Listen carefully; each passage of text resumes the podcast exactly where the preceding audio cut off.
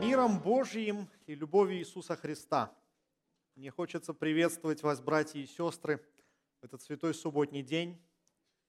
Вам меня слышно?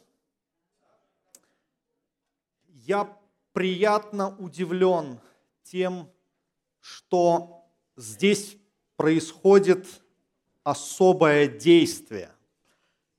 Какие-то определенные интересные очень элементы богослужения – которые внесены и настолько гармонично это э, вот выглядит во время богослужения и поклонения, это настолько э, поглощает, знаете, вот и эмоционально, и интеллектуально, духовно. Я заметил, что некоторые из вас во время, во время молитвы, во время э, пения поднимают руки. Вы знаете, вот один из предметов, которые я буду преподавать, это история христианской церкви. Это один из самых древних молитвенных жестов, который встречается не только в Священном Писании, а, потому что одним из первых поднимал руки к Богу Моисей, и когда он опускал руки, его поднимали, а, его руки поднимали, но еще и этот жест называется аронта. Да? Аронта – молящаяся женщина или мужчина с воздетыми к небу руками называется аронта. Подобные изображения встречаются в римских катакомбах. Но не только это у меня было такое интересное наблюдение. Я сегодня встретил очень интересных и знакомых для себя людей, Светлану встретил. Вот, и как-то для меня это было неожиданно. А, знаю некоторых из вас, а, Тех из вас, кого не знаю, знаю ваших родственников, может быть, ближайших. Вот, и постараюсь принести приветы. Из Заокского большой привет, из Первой Заокской церкви, из университета большой вам привет. Вместе с вами сегодня хочется открывать Священное Писание, а, и я заметил, что в программке эта часть называется «Наставление». Бог Авраама, Исаака и Иакова. По-видимому, одно из самых распространенных, один из самых распространенных эпитетов, касающихся Бога в Ветхом Завете. Вот это определение мы встречаем очень часто. Очень интересно, что, по-видимому, это одно из самых лучших показателей божественной благодати. Одной из самых лучших иллюстраций божественной благодати. Потому что Бог, преклоняясь к нам, называет себя именами людей, именами людей грешных, которые, с которыми мы с вами сталкиваемся и встречаемся на страницах книги «Бытие». Я обожаю эти истории. Потому что всякий раз, когда вы читаете, вы что-то новое для себя черпаете. Но вместе с тем, что мы называем их патриархами и людьми святыми, мы видим и их какие-то слабости. Мы встречаемся с ними в какие-то сложные моменты, эпизоды жизни, которые не подчеркивают их какое-то, знаете, строгости, э, непоколебимости. Они всегда разные. Интересно, что э, вообще у каждого из патриархов, по-видимому, какая-то своя миссия была.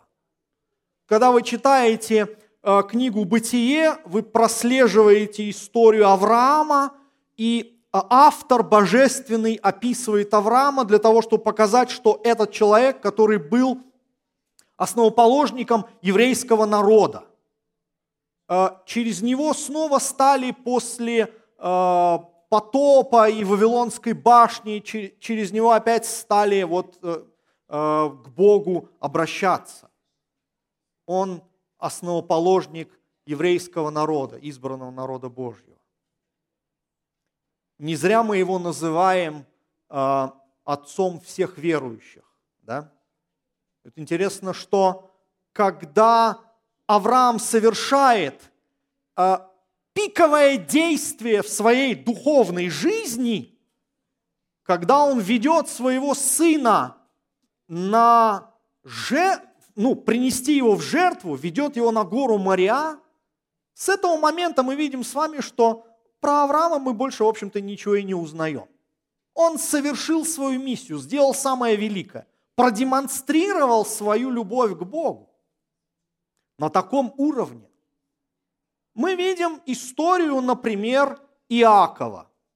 Тоже метущаяся жизнь человека. Мы видим, что вот среди этих четырех женщин не знает, как вот эту свою любовь поделить.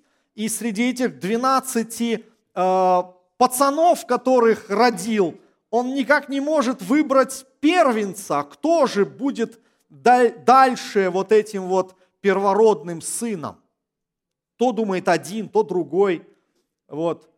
А, мы видим с вами историю, а, историю Иосифа, который через предательство попадает в Египет, и тоже с ним какие-то злоключения происходят, но тоже какая-то миссия есть до тех пор, пока Иосиф не высказывает, в общем-то, сакраментальную идею всей своей жизни, говорит, не вы меня сюда, в Египет, а, привели, не, не вашими действиями это все произошло, а действием Божьим. И он становится первым историографом, человеком, который пытается осмыслить историю, свою историю в Египте, свою историю для своей семьи, и говорит, для того, чтобы спасти жизнь всему Египту. И свою миссию таким образом исполняет. Но кажется, я про кого-то забыл. Кажется, что кого-то я пропустил в этой семье Исаака. Я пропустил Исаака. Давайте посмотрим на эту личность. Давайте посмотрим, что это за человек такой, что это за психотип, сотканный из всевозможных проблем, страхов и противоречий. Вообще, если вы внимательно читаете книгу «Бытие», мне 50 глав, как известно, а, и на протяжении трех с половиной тысяч лет ничего не поменялось в этом смысле. 50 а, глав книги «Бытие», но когда вы, внимательно обраща... когда вы внимательно читаете этот текст, вы понимаете, что Исаак – это не главное действующее лицо в книге Бытия. Это связующее звено между двумя вот глыбами. Это Авраам с одной стороны, с другой стороны это Яков. Вот Исаак – это связующее звено. Но тем не менее, э, мы не знаем многого о жизни Исаака у нас всего несколько эпизодов, очень таких, знаете, скользких. Но тем не менее, если мы с вами обращаем внимание на эти эпизоды, выстраивается определенное представление о личности этого человека. Ну, прежде всего, 22, 22 глава книги «Бытие». Я не буду всю главу перечитывать, в этом нет необходимости, вы прекрасно знаете эту историю – но мне хочется напомнить какие-то моменты. Вот Господь обращается к Аврааму и говорит, «И было после сих происшествий, Бог искушал Авраама и сказал ему, Авраам, он сказал, вот я». Бог сказал, возьми сына твоего, и, ну и так далее. Интересно, как в еврейской традиции передается, а, вот знаете, такая как будто бы торговля. Бог Э, обращается к Аврааму, и Авраам вроде бы чувствует, какой здесь будет в конце концов подвох, и он как будто бы оттягивает вот этот момент божественного откровения. Господь говорит, Авраам, Авраам говорит, вот я. А дальше Господь говорит, возьми сына твоего. И в еврейской традиции Авраам говорит, Господи, но у меня два сына. Господь уточняет, единственного твоего, Авраам, Господи, но каждый из них единственную своей матери. Авраам, которого ты любишь. Господи, ну это же два моих сына, я их обоих люблю. И тогда наступает момент откровения Исаака. И что сделай? Принеси его в жертву всесожжения на одной из гор, о которой я скажу тебе. И вот после того, как прозвучал вот, этот вот, вот это выражение всесожжение, уже такой гул наполняет сознание, что э, вот одна из гор, о которой я скажу тебе, это уже как-то, знаете, где-то становится далеко. Потому что что такое принести в жертву всесожжение? Вы знаете, у меня один сын всего. И я перечитываю, когда Ветхий Завет, я имею представление о том, что такое всесожжение. Всесожжение означает э, сделать жертвенник, заколоть, содра... спустить всю кровь, содрать кожу, расчленить, положить все на огонь и дожидаться, пока все превратится в пепел. А в книге Левит это знаете, как называется? Жертва благопри... э, благоухание, приятное Господу. И поэтому, когда я, имея одного всего сына, читаю это, эту историю, у меня мороз по коже проходит. Потому что я не представляю, как Авраам это пытался сделать. Но вопрос не в этом самое главное. Мы знаем и перечитываем всю историю, и дальше, когда они уже приближаются, мы видим, как Исаак задает вопросы. Говорит, папа, а вот огонь, вот дрова, а где жертва? Мало того, что тяжело на душе, да? А еще и вопросы такие ребенок задает. Вам дети задают неприятные вопросы? Наверное, задают. Но самое интересное даже не это. Во всей этой истории главным действующим лицом является кто? Авраам. Авраам, не Исаак. Никто не спрашивает у Исаака его мнения. Никто не спрашивает, сынок, давай мы с тобой поговорим. Вот я слышал от Бога такой призыв, как ты к этому относишься? А что ты при этом думаешь? Никто у него не спрашивает мнения. Давайте мы э, немножечко математики включим. Смотрите, что происходит. 23 глава начинается с такого эпизода. Жизни э, Сарины было 127 лет, вот лета жизни Сарины, и она умерла, да, и умерла Сара в Кириафарбе. Смотрите, как интересно. Сара была младше Авраама на 10 лет. А когда Исаак родился у Авраама, Аврааму было 100. Саре, соответственно, было 90. Таким образом, когда Сара умирает, ей 127, тогда Аврааму 137, а Исааку сколько? А Исааку 37. Так получается? Получается так.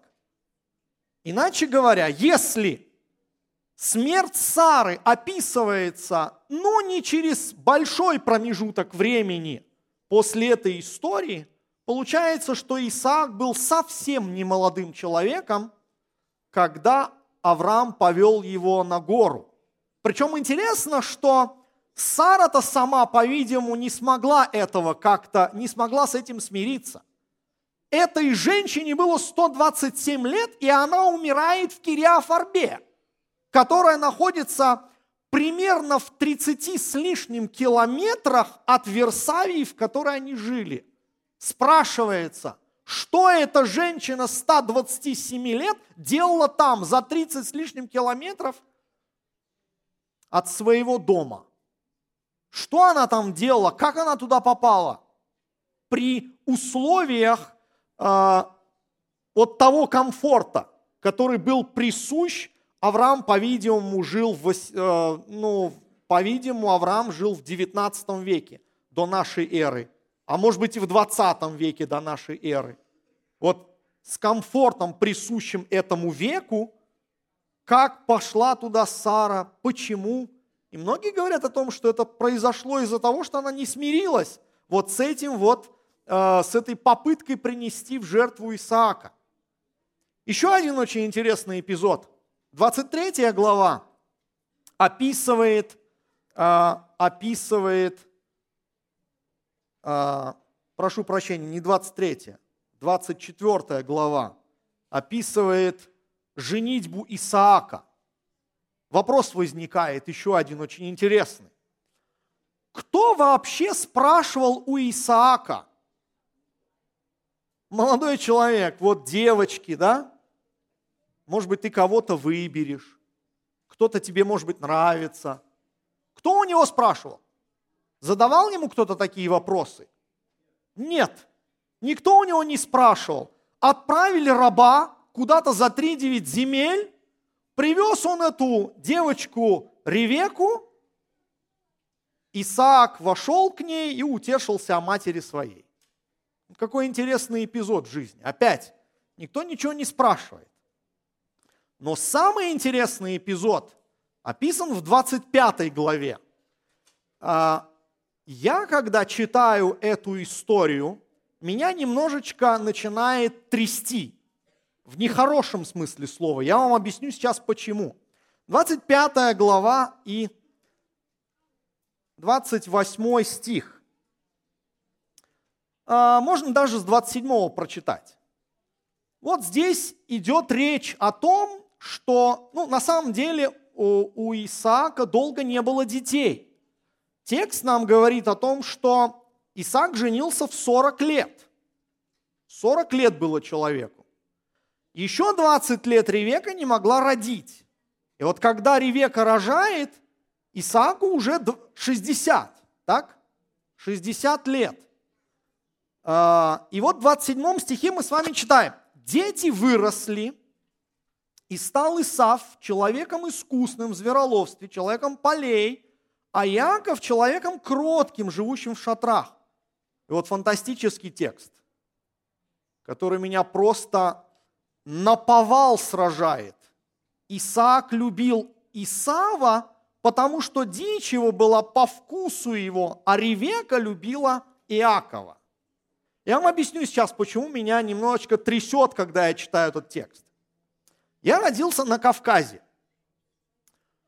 А, у меня есть младший брат. У нас небольшая разница в возрасте, год и семь месяцев. И вот а, наши родители всегда нам говорили, Эдик и Славик, мы вас любим одинаково. Мы никого не выделяем. Мы вас любим одинаково. Вам достается одинаково любовь от папы и мамы.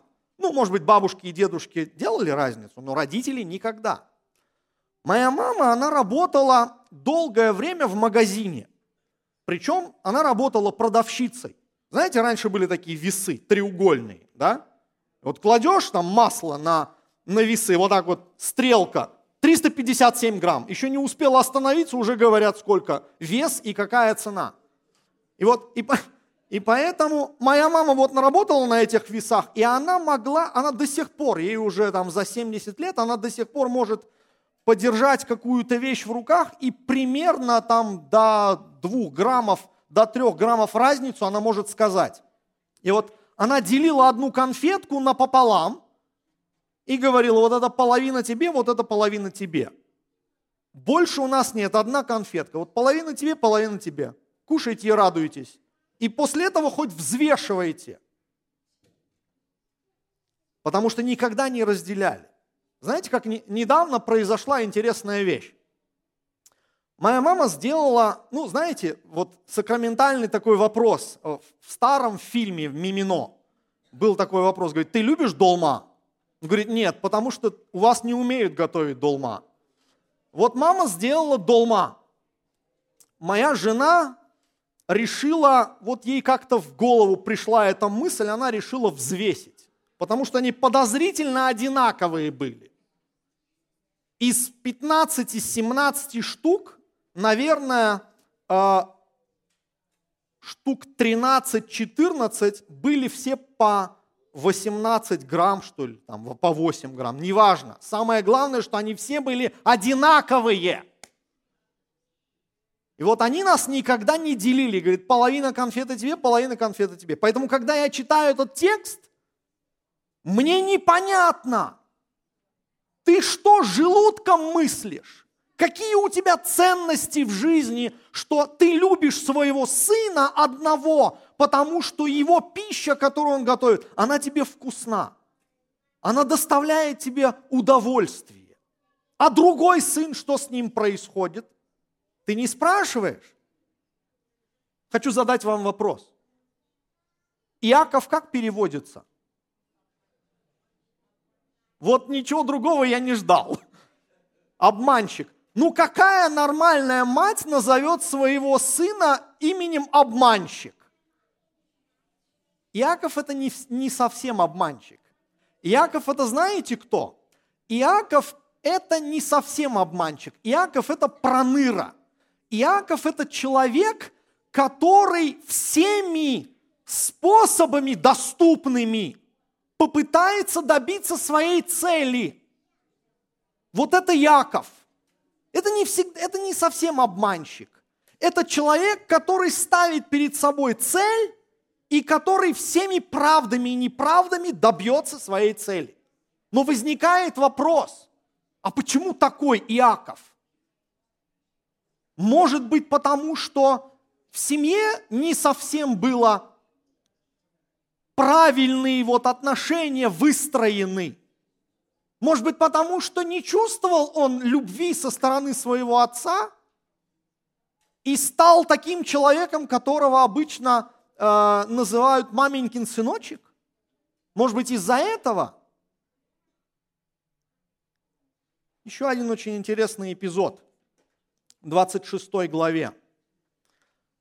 А, ну, вы же понимаете, наверное, может быть, даже подспудно понимаете, что эти люди приходили, когда это же были скотоводы, и это были земледельцы, аграрии.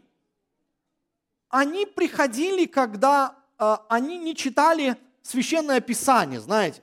Почитаем во время семейного богослужения псалмы, да? Вопрос возникает, из чего выстраивалось их представление о духовных вещах? На основании чего?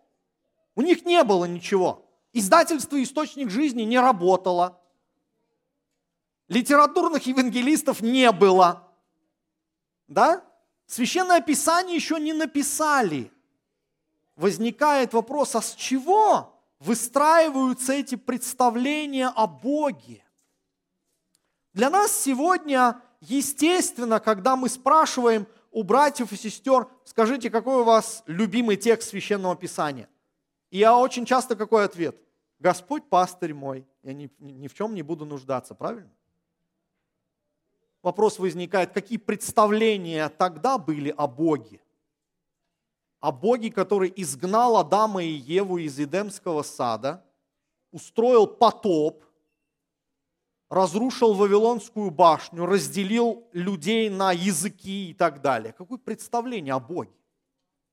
Вот интересный эпизод в 26 главе, когда мы видим с вами вот эту, ну, что называется, светскую сторону жизни Исаака, его какую-то предприимчивость природную там и так далее.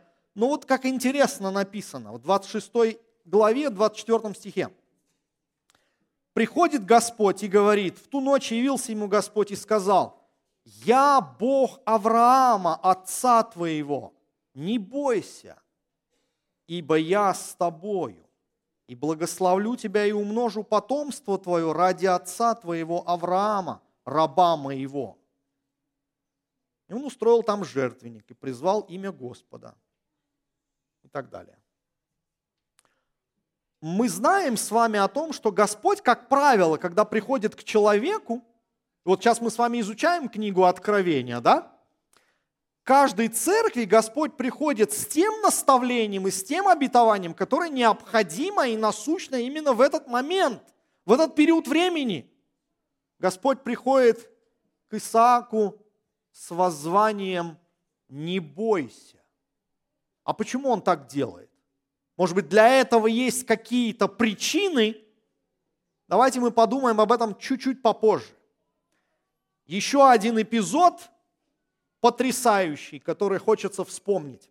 27 глава книги «Бытие», эпизод, когда два брата-акробата обманывают своего отца. Обычно, когда давалось право первородства или передавалось право первородства, это делалось не в тайне.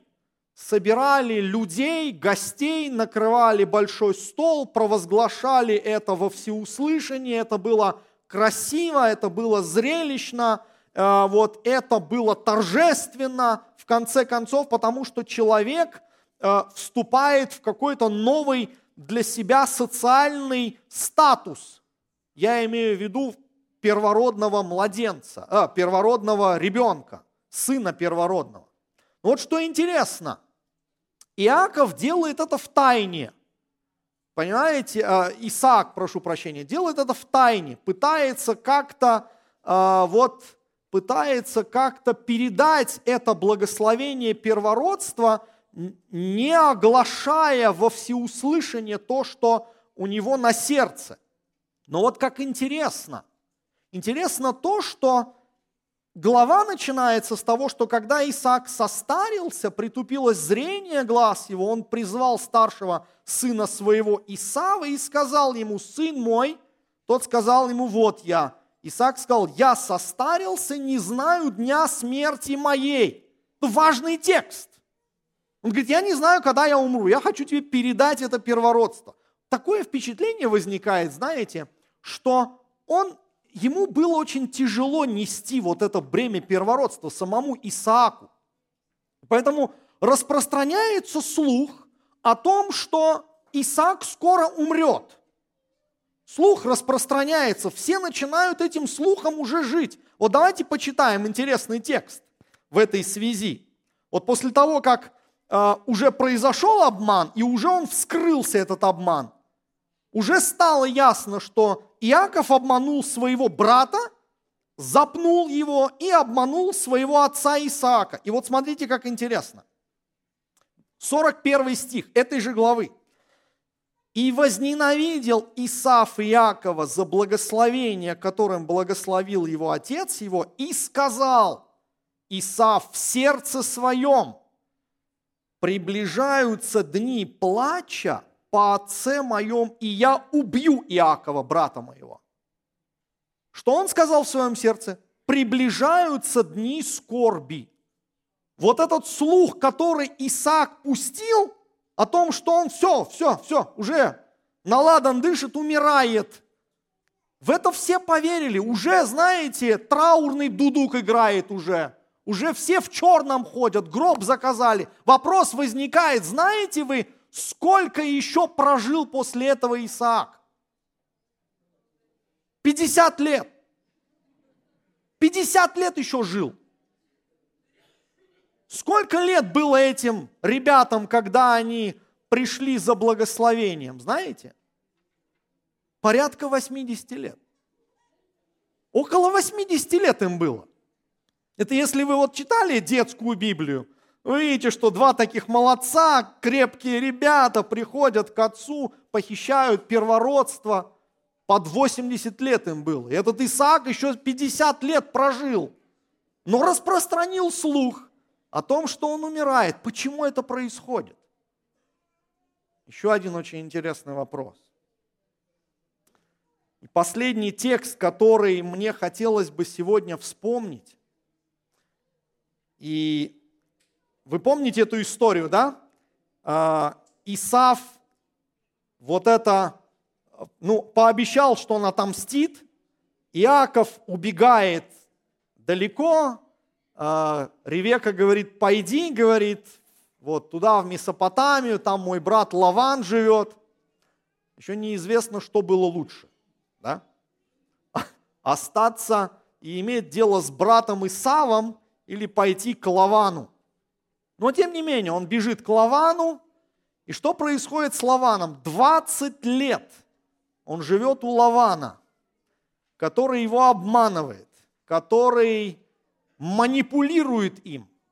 Но в конце концов, мы с вами читаем в 31 главе, в конце концов, мы видим, что Иакову все это порядком надоедает, он принимает решение уйти от Лавана и вернуться к себе на родину, вернуться в Ханаан. И вот когда это происходит, когда убегает э, э, Иаков, мы с вами очень интересный текст читаем. 41 и 42 стихи. Дело в том, что э, Рахиль, любимая жена Иакова, она похищает то, что называется терафимы. Это такие небольшие статуэтки. Называются иногда башки, боги.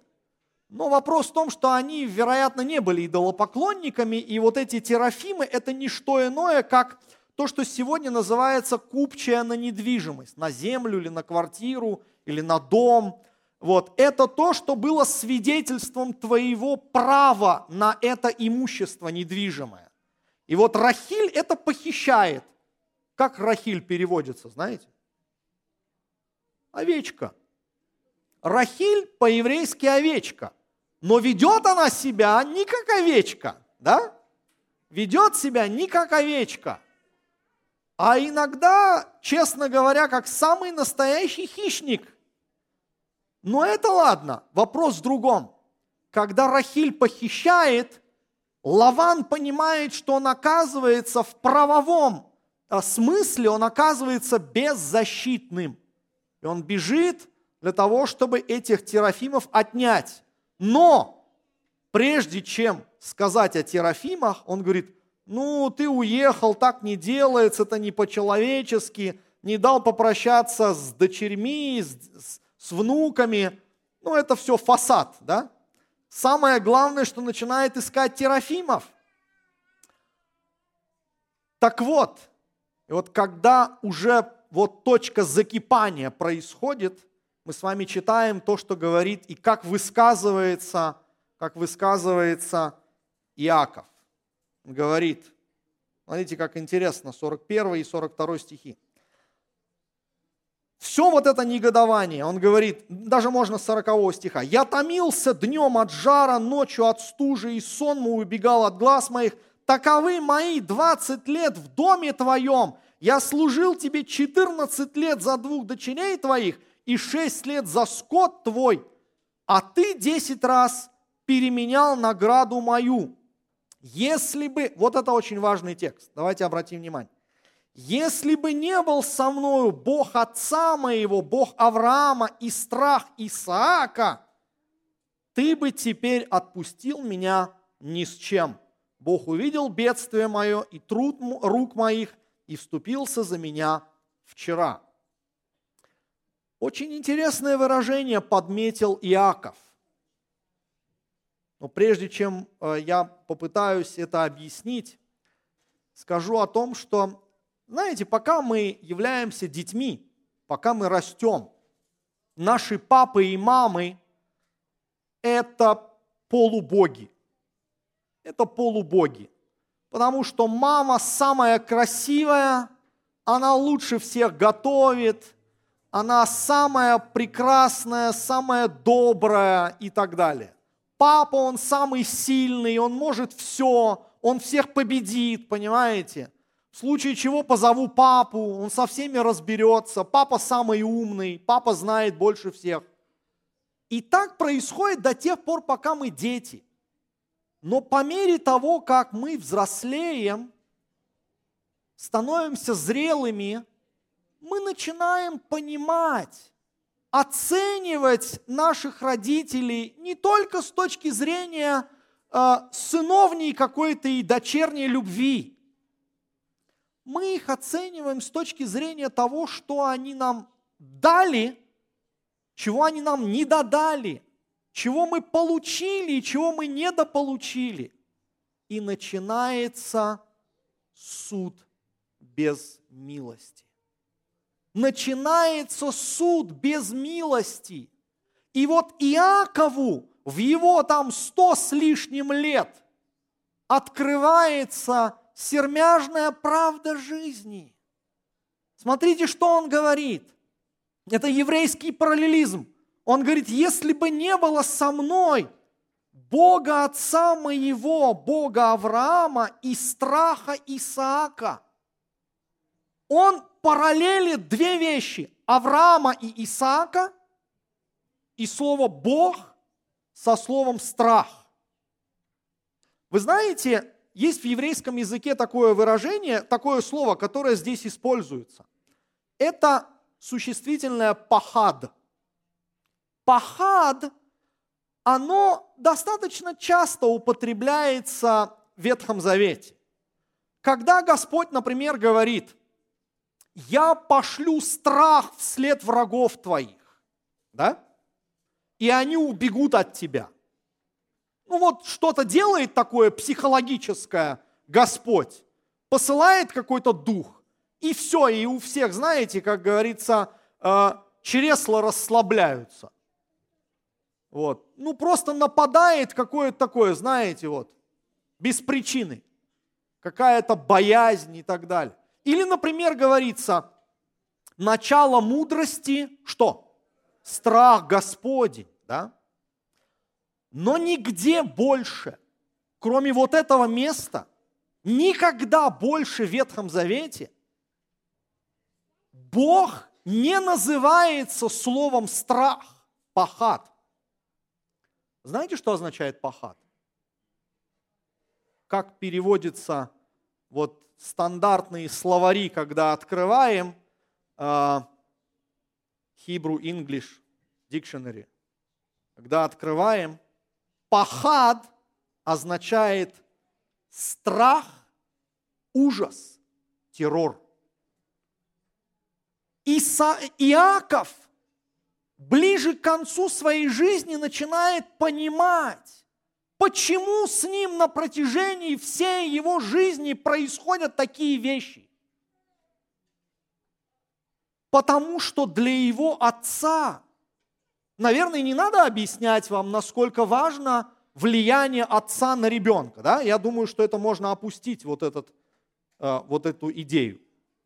Он начинает понимать, что его отцом правит одна единственная вещь в жизни. Это страх. Страх перед Богом. Вопрос возникает, а где он коренится? Там, на горе Моря. Когда его никто ничего не спрашивал, и повели его на гору для того, чтобы принести его в жертву с каким Богом он сталкивается, Исаак. И здесь Иаков говорит, страх, ужас и террор для Исаака это.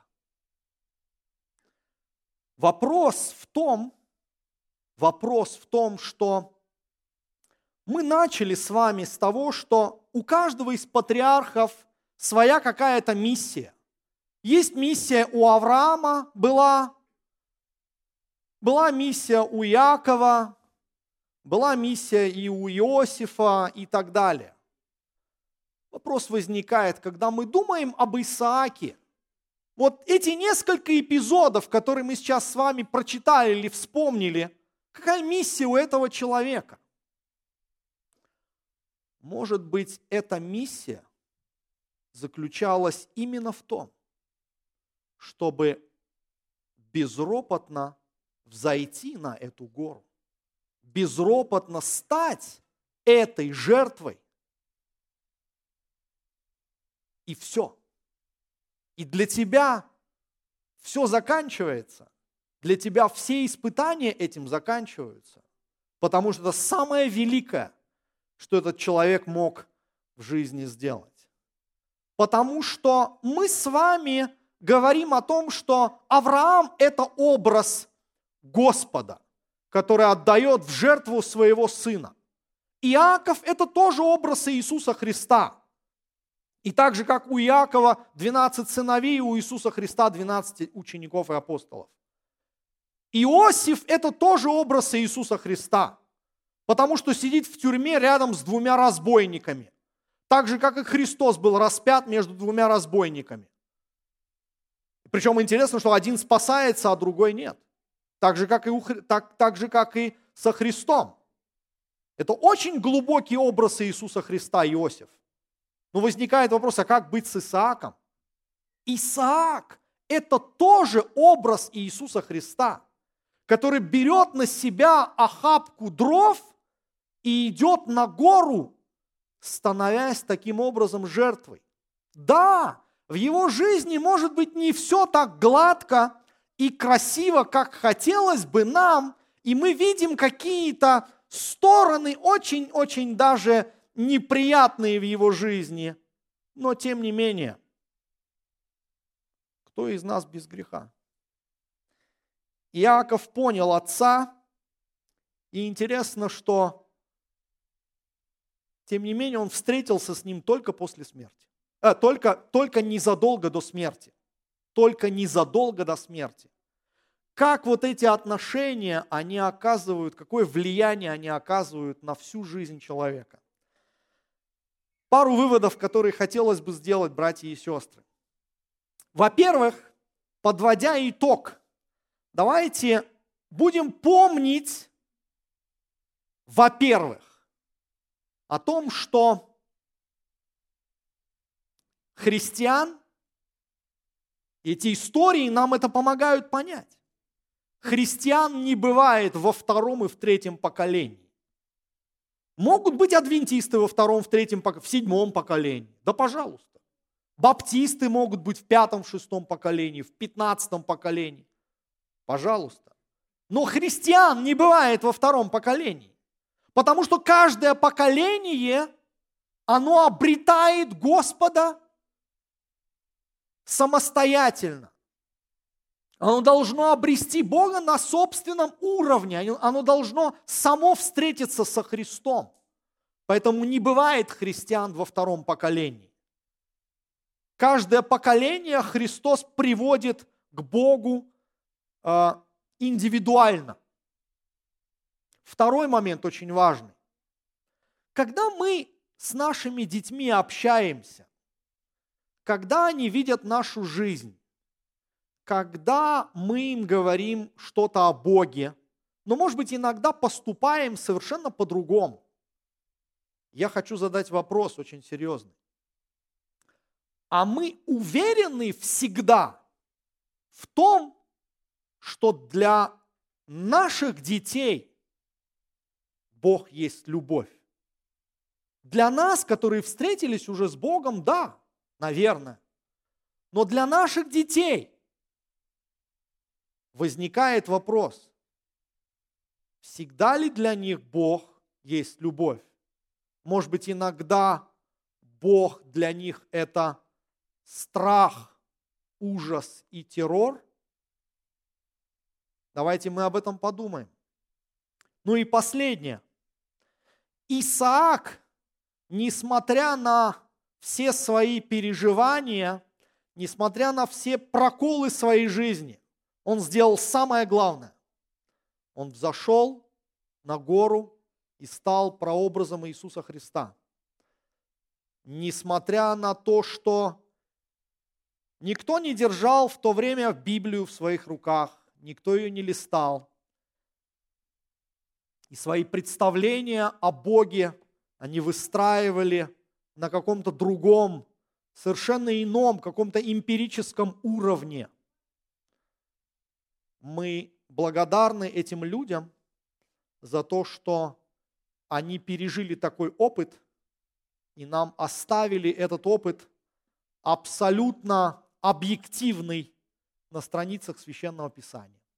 Пусть нас Господь благословит, чтобы мы из этих историй могли бы делать выводы, чтобы могли бы э, Господа нашего познавать и быть всегда Ему признательными за то, что Он и к нам приходит с очень важными словами. «Не бойся, я Господь Бог твой, Бог Авраама, Исаака и Иакова». Аминь.